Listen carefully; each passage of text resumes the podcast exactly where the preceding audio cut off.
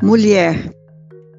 Na oficina do céu nascia a obra-prima de Deus, que deveria ser mais poderosa que o mar, mais bela que a estrela, mais forte que a pedra, mais doce que a brisa, coroando e recriando a criação que a perfeição requer, para gestar a semente num pedacinho de gente, e então criou a mulher.